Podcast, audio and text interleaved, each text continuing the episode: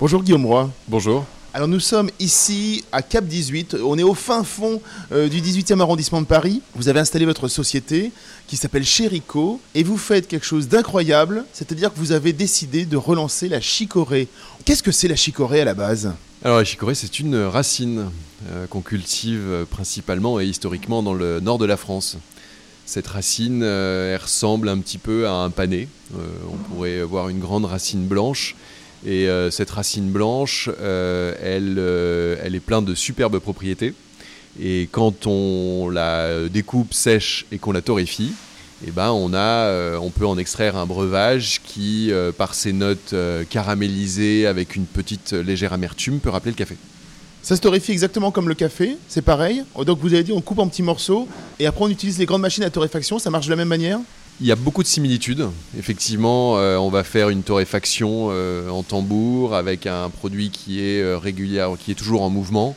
voilà, maintenant c'est un petit peu plus complexe puisque les, températures de, chauffe et la réaction de Maillard réagissent un peu différemment. Donc la réaction de Maillard qui est la caramélisation réagit différemment que le grain de café. Donc il y a beaucoup de similitudes, oui. Où est-ce que vous servez Alors, elle vient d'où cette chicorée? Vous aussi, vous la prenez dans le nord de la France? Nos principaux fournisseurs sont effectivement euh, sur le, donc tout le, nord euh, de la France, où euh, il y a historiquement une nouvelle fois des cultivateurs et transformateurs de chicorée, donc sécheurs et torréfacteurs. Donc il y a un vrai savoir-faire historique qui, qui aujourd'hui est un savoir-faire incroyable et mondial, hein, avec, une, euh, avec une, capacité aussi d'exportation de ce savoir-faire euh, souvent dans d'autres pays.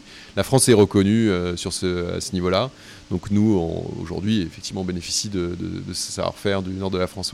Alors comment on parle à la nouvelle génération? Qu'est-ce qu'on lui dit? Quand on lui dit, voilà, en fait, finalement, la chicorée, c'est vachement bien et ce n'est plus la poisson de vos grands-parents?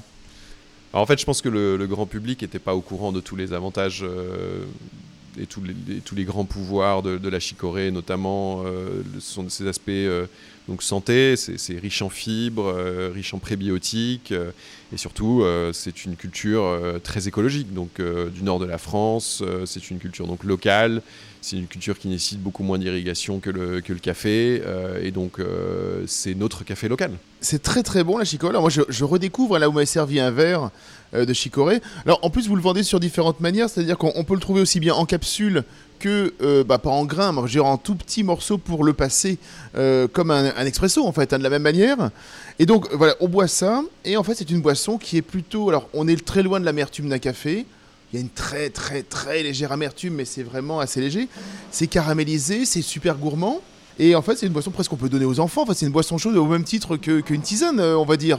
Bah, effectivement, on ne peut pas comparer la plante de café à, celle de, chicorée. Euh, il y a, donc un petit peu d'oligofructose dans, dans, la racine de chicorée qui est du, très bon sucre et c'est ça qui amène énormément de gourmandise et euh, il y en a plus effectivement que, dans le, café.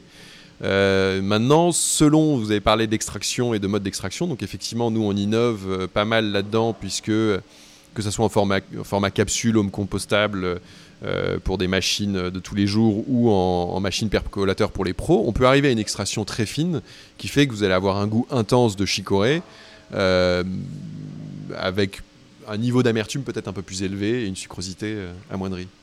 Merci beaucoup Guillaume. Donc je rappelle la marque Chérico. Pour le moment, on peut vous trouver où? Alors on fait une campagne Ulule euh, jusque euh, le 15 décembre et après on espère euh, pourra nous retrouver dans les réseaux spécialisés tels les réseaux bio mais aussi dans certains coffee shops parisiens et partout en France. Merci beaucoup. Merci.